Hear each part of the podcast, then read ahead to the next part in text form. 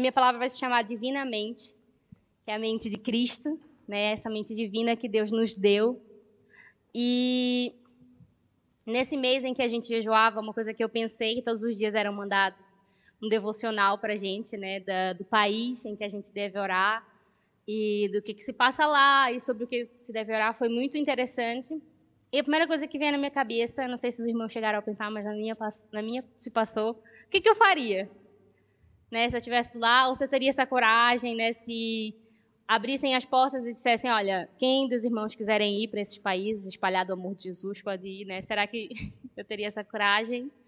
Eu ficaria, não, eu vou ficar aqui intercedendo, orando, e amém. Envia, envia os outros, Deus. A mim, não. E eu fiquei pensando muito nisso. Eu lembrei de uma coisa quando eu saí a primeira vez de casa, mesmo para estudar, e fui e já tinha sido mandada para a Paz Church lá de Porto Velho. E no meu primeiro ano, eu quis desistir, como uma boa jovem que vai viver sua vida sozinha. Eu liguei para minha mãe, né? Eu fui, foi o meu primeiro impacto. Comecei a pagar conta, fazer aquelas coisas, água, luz, gás, isso tem que ir para ali, aluguel. E comecei a que cozinhar todos os dias, que eu só não cozinhava, eu não comia. Então, eu comecei a. Foi meu primeiro impacto com, tipo, agora eu tenho que ser responsável. Né? Eu estou sozinha e eu cuido de mim mesma. Né? É eu e Deus. Minha mãe está longe, o máximo que ela pode fazer por mim é orar. E eu liguei, né, pensando em voltar, claro, né? Falei, mãe, olha, o negócio está apertado aqui, né, de trabalho, isso e aquilo. E ela que me incentivou a ficar, porque eu só tinha um ano. Eu ia fazer um ano, eu acho. Eu falei, gente, nem era tanta dificuldade assim hoje. Eu fico pensando, era o quê? Eu trabalhava, eu, é a mesma dificuldade que eu tenho hoje, trabalho todos os dias. E na altura, eu fiquei sem trabalho fui procurar outro, como qualquer pessoa desempregada faz, né? E, óbvio, eu fiquei mais apertado financeiramente, mas recebi dinheiro do meu pai, por isso supriu a minha necessidade. Só que eu não queria sair da minha zona de conforto, né? Com aquele um ano, eu estava todo o tempo sendo puxada para fora, né? Tinha que arrumar minha cama, eu tinha que lavar minha louça, eu tinha que cozinhar, eu tinha que ir atrás de um novo trabalho, eu tinha que organizar tudo, né? Então, eu pensei nisso, eu falei, gente, eu, eu, eu creio que eu já amadureci daquela altura para cá, né? Mas, falei, meu Deus, naquela altura, por pequenas coisas eu quis desistir. E todos os dias, quando a gente orava por um país, eu pensei, será que eu, a Isabela de hoje, já estou mais corajosa, né? Já tenho essa mente de Cristo em mim. A palavra de Deus fala em Coríntios que nós temos a mente de Deus, né? E queria complementar com o que dizia Efésios, que diz assim: Quanto à antiga maneira de viver, vocês foram ensinados a se despir do velho homem que se corrompe por desejos enganosos, a serem renovados no modo de pensar e revestir-se do novo homem, criado para ser semelhante a Deus em justiça em santidade provenientes da verdade. E eu falei, Deus, como é que eu posso ter uma mente saudável? Porque eu sou muito atacada na minha mente, né? Ah, isso não vai dar certo.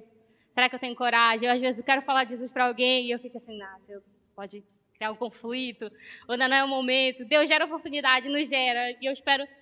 E e tudo vem aqui na minha cabeça. Às vezes eu faço filmes de coisas que nem aconteceram, mas na minha cabeça já está acontecendo e às vezes eu já estou preocupada.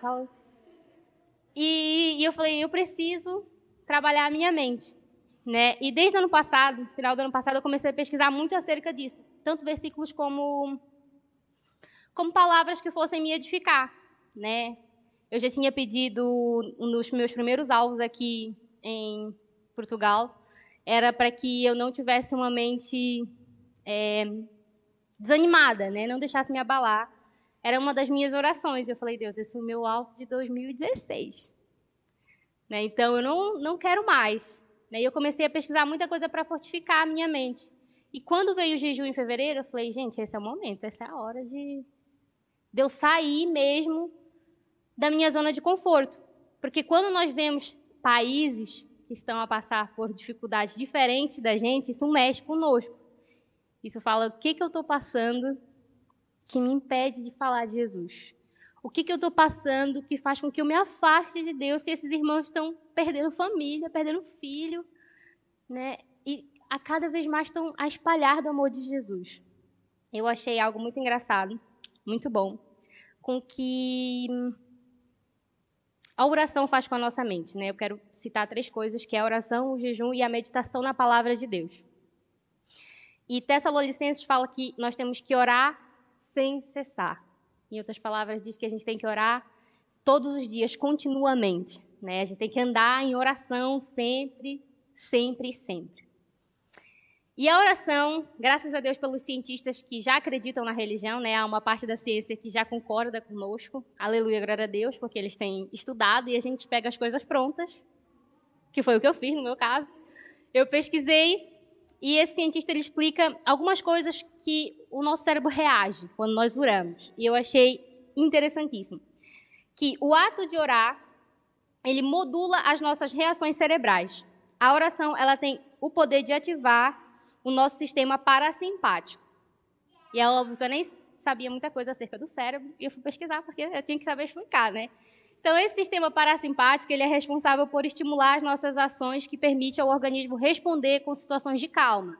Né? Os médicos ou quem está estudando para medicina, se eu falar alguma coisa errada, no final do culto vocês conversam comigo. Então, ele nos ajuda a lidar com situações de, de repouso, saciedade, digestão. Ele diminui a nossa pressão arterial. Né? Logo, ele é o sistema que freia as nossas emoções. Né? Resumindo, ele tem essa função, ele ajuda. A oração mexe nesse sistema, ele freia essas emoções. E a oração também tem poder de reduzir o nosso cortisol, né? que são as hormonas do estresse. Para quem anda estressado, ore, está faltando oração. Né? É, a oração ela tem o poder de diminuir para mais da metade. Algumas pesquisas dizem 70%, né? E a maioria diz mais da metade. Então, assim, mais da metade. Se a metade é 50, ora, oração. E é uma coisa simples. Orar. Ela tem o poder de reduzir essas, essas hormonas do estresse, né? E foi muito engraçado que essa semana eu tenho um aplicativo em que eu coloco como é que eu tô, né? Em relação ao meu ciclo menstrual e tal, e ela mandou um aviso. Cuidado, esta semana você pode estar mais estressada. Aqui está algumas dicas de exercícios para você fazer para que diminua o seu estresse. E como eu estou a dar essa palavra, eu falei, não, exercício o quê? Eu vou orar mais. Essa semana é a oportunidade para eu orar mais. Se o aplicativo está dizendo que eu posso estar estressada, ora, é o momento de orar mais ainda. Então, nós temos essas duas coisas em que ajudam a nós lidarmos com as nossas reações cerebrais. E a gente que o cérebro está ligado muito à nossa mente, aos nossos pensamentos, né? E a palavra de Deus fala para a gente estar preparado, né? E quando a Bíblia fala orem sem cessar, na altura, as pessoas não sabiam, não havia tanta ciência, tanta pesquisa para terem esses resultados. Mas hoje a gente tem, hoje a gente sabe, né? Que a nossa luta não é contra carne nem sangue, contra os principados e potestades deste mundo, é contra realmente coisas malignas. E nós devemos usar realmente a verdade sempre como cinturão, como, como fala em Efésios. A gente tem que andar com o escudo da fé. A gente tem que se proteger 24 horas por dia, porque o mal ele não espera dizer assim, ah, eu vou esperar a Isabela entre aquele intervalo das quatro e às cinco que ela não está a orar, e aí é o meu momento de atacar. Né? Ele anda sempre ao nosso derredor. Eu gostaria de ler uma história, está em Atos, 16. Eu resumi, não está tudo aí, né? Mas a partir da Paulo e Silas andavam em uma das suas viagens, normal. Quando a gente vai ler Atos, a gente fica empolgado, né, com tantas coisas que a gente vê. E Paulo e Silas estavam numa dessas viagens e havia uma mulher que fazia adivinhações, que dava lucro para seus patrões, né? E ela estava perturbando Paulo. E eu quero ser assim, né? Quem me perturba, olha, espírito mal sai, vida que segue. E Paulo fez isso, libertou a mulher né, do espírito maligno. O espírito maligno saiu, acabou o dinheiro. Acabou o dinheiro para os patrões, eles ficaram chateados, né? Como é óbvio. E a partir do versículo 19 diz assim: Vendo os seus senhores que se lhe desfizera a esperança do lucro, agarrando em Paulo e Silas, os arrastaram para a praça, à presença das autoridades, e levando aos pretores, disseram: Estes homens, sendo maus, Perdão, estes homens, sendo judeus, perturbaram a nossa cidade, propagando costumes que não podemos receber nem praticar, porque somos romanos. Levantou-se a multidão unida contra eles, e os pretores rasgaram-lhe as vestes e mandaram açoitá-los com varas.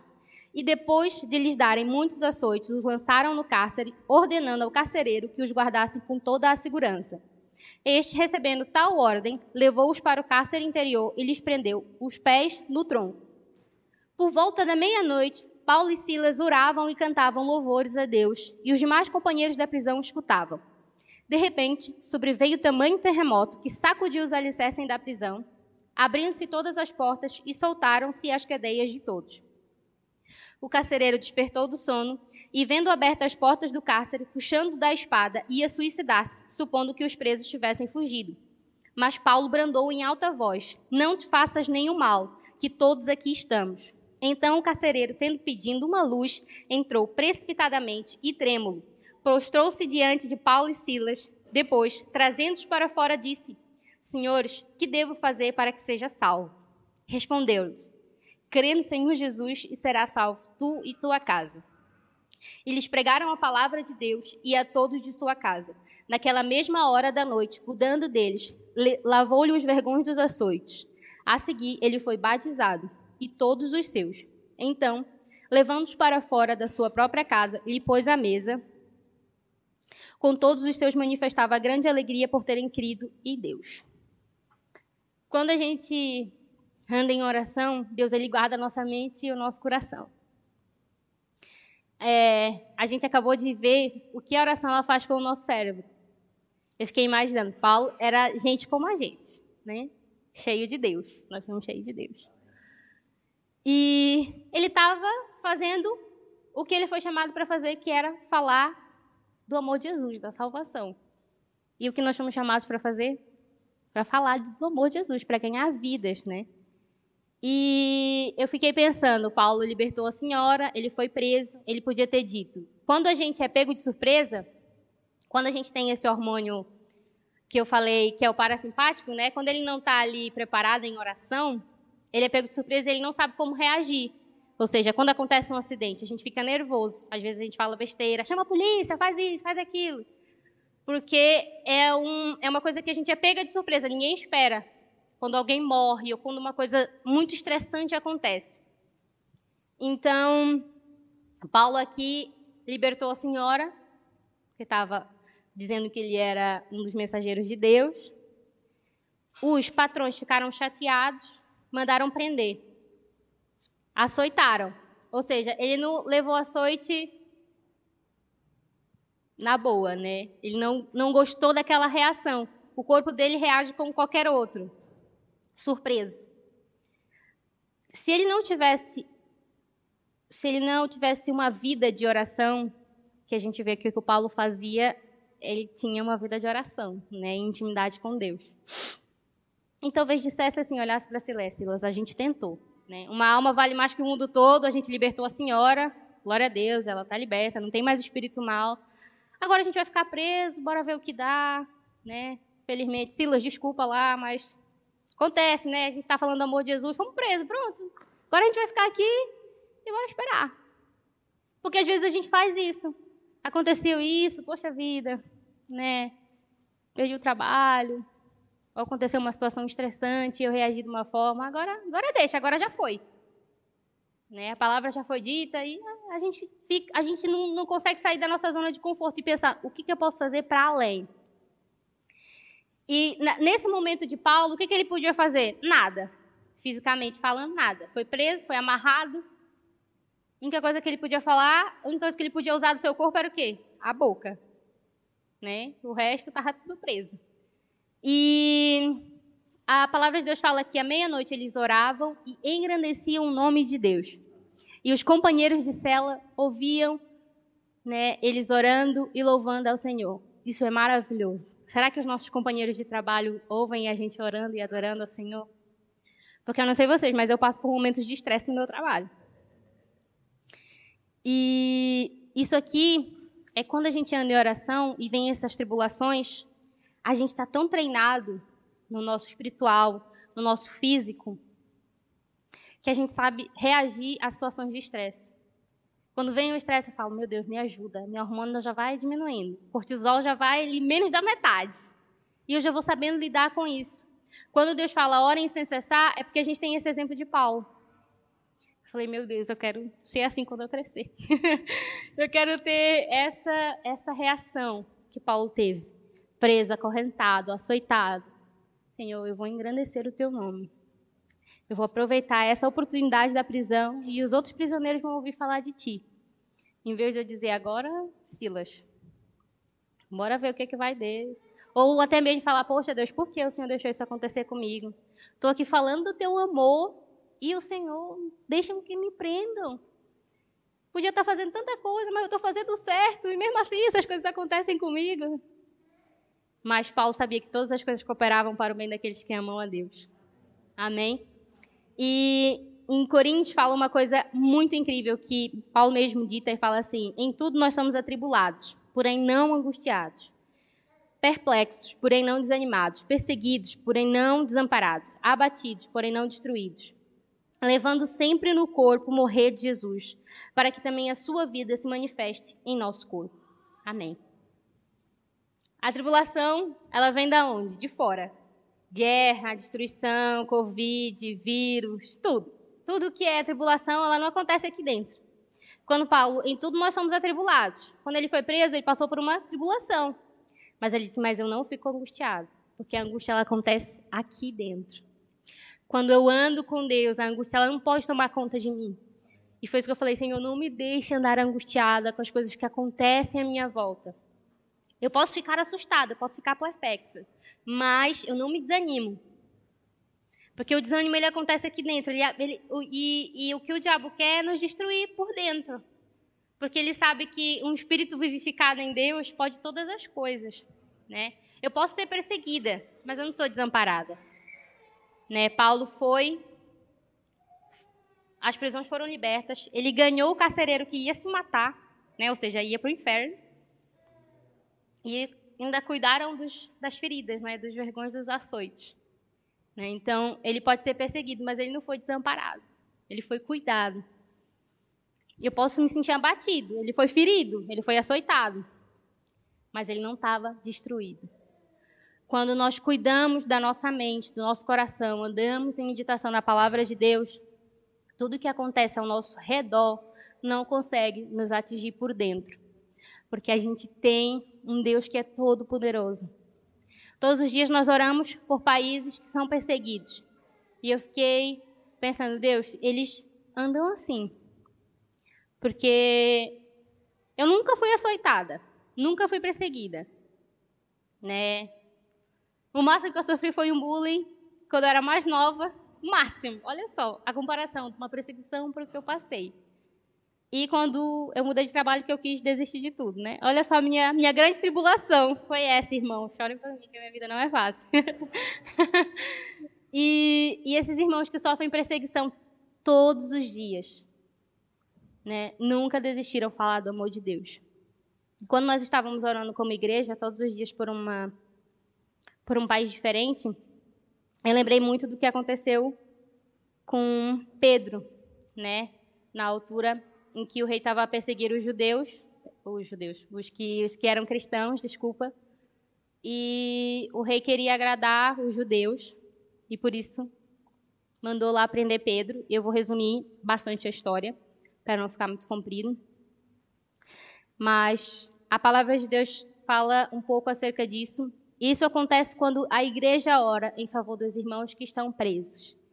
E é isso que eu quero que aconteça, como eu, como igreja, esteja orando por esses irmãos, né, que estão sendo perseguidos, estão em guerras. Diz assim a palavra de Deus. Tendo feito prender, lançou do cárcere, entregando a quatro escoltas de quatro soldados, cada uma para guardarem, tensionando apresentá-lo ao povo depois da Páscoa. Pedro, pois estava guardado no cárcere, mas havia oração incessante a Deus por parte da igreja a favor dele. Quando Herodes estava para apresentá-lo naquela mesma noite, Pedro dormia entre dois soldados, acorrentado por duas correntes, duas cadeias, e sentinelas à porta guardavam o cárcere. Eis, porém, que sobreveio um anjo do Senhor e uma luz iluminou a prisão. E tocando ele o lado de Pedro, o despertou, dizendo: Levanta-te depressa.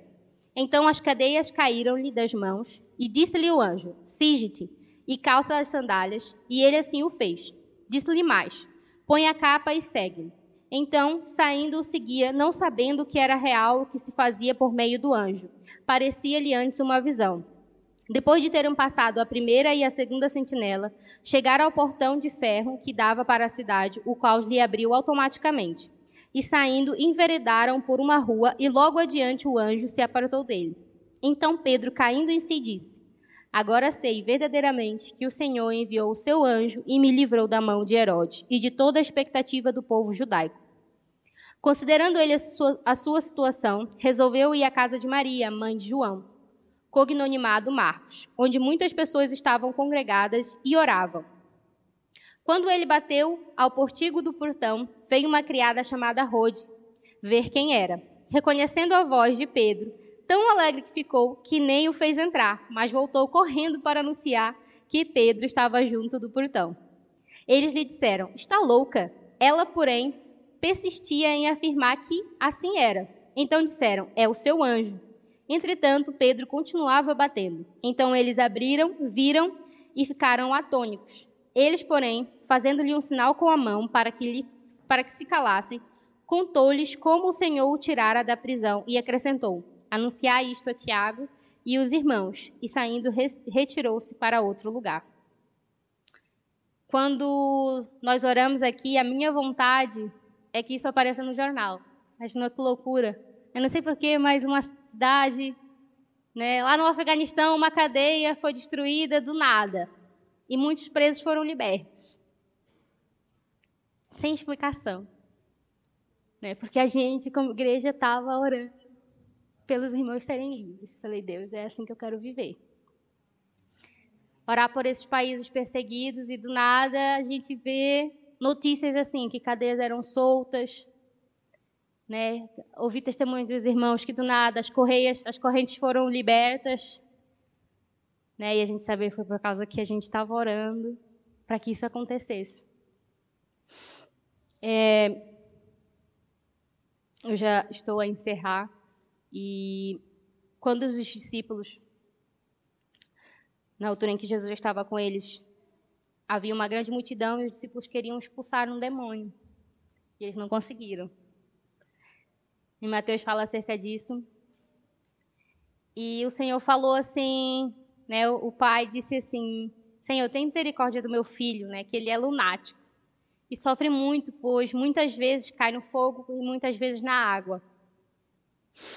E trouxe até os discípulos e eles não puderam curá-lo. E Jesus respondendo disse: Ô geração incrédula,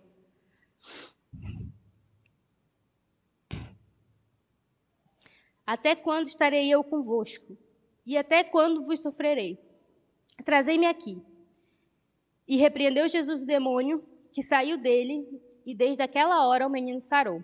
Então os discípulos se aproximaram de Jesus, em particular disseram: Por que, que nós não podemos expulsá-lo? E Jesus disse: Por causa da vossa incredulidade. Porque em verdade vos digo: se tiveres fé como um grão de mostarda, direis a este monte: passa daqui para acolá. E nada vos será impossível. Mas esta casta de demônio não se expulsa senão por oração e jejum. O que, que a gente está fazendo nesse mês? Né? A gente está orando jejuando para que a igreja seja edificada e para que muitos dos nossos irmãos perseguidos sejam acolhidos. Esse mês mexeu mesmo muito, muito, muito comigo. Porque quando a gente vai ler o que, que é o jejum, é isso, é a libertação dos nossos irmãos, né? Eu ajudar o faminto e eu libertar aqueles que estão em cativos. Nós já lemos esse versículo aqui, mas eu gostaria de encerrar com ele. Que é acerca do jejum, né? Que agrada a Deus. Que diz assim: Porventura não é este o jejum que escolhi, que solte as ligaduras da impiedade, desfaça as ataduras da servidão, deixe livre os oprimidos e despedace todo o jugo. Porventura não, não é também que repartiste o teu pão com o faminto e recolhas em casa os pobres desabrigados, e se vires nu, o cubras, e não te escondas do teu semelhante. Então roubará a tua luz como alva, e a tua cura brotará sem, sem detença. A tua justiça irá diante de ti, e a glória do Senhor será a tua retaguarda. Então clamarás e o Senhor te responderás. Gritarás por socorro e ele dirá: Eis-me aqui. Se tirares do meio de ti o jugo, o dedo que ameaça, o falar injurioso, se abrires a tua alma ao faminto e fartares a alma aflita, então a tua luz nascerá nas trevas e a tua escuridão será como meio-dia.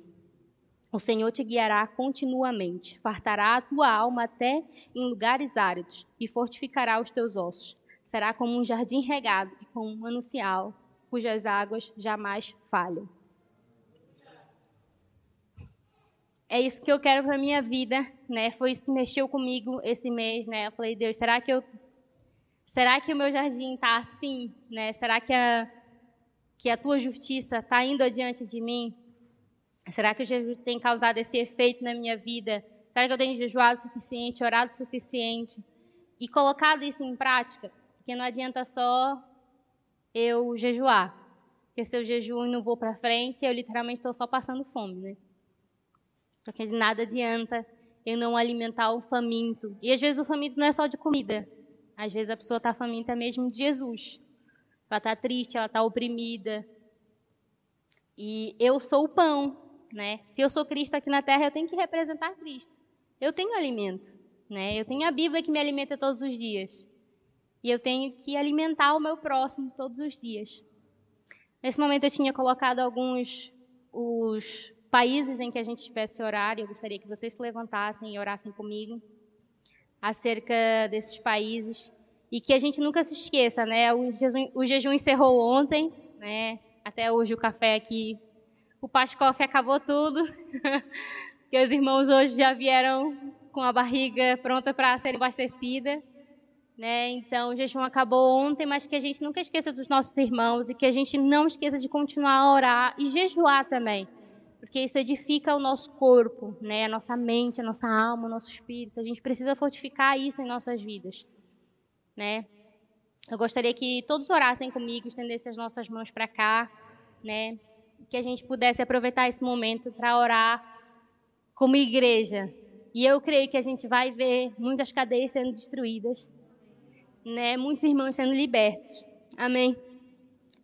Deus, Pai, eu quero te agradecer por essa igreja estar aqui realmente cheia do teu Espírito Santo, Senhor.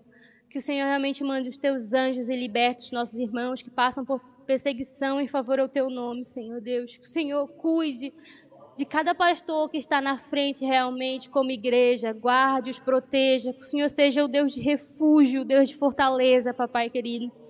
Que por amor ao teu nome essas pessoas possam ser protegidas, Senhor Deus. E se elas estão feridas, que o Senhor vá e cure, liberte elas da onde elas estiverem, qualquer cativeiro, em qualquer prisão, Pai. Que o Senhor realmente possa ir até eles e restaurá-los, papai, que nós em oração podemos realmente agregar para que muitos irmãos sintam-se cuidados através de nós que estamos aqui.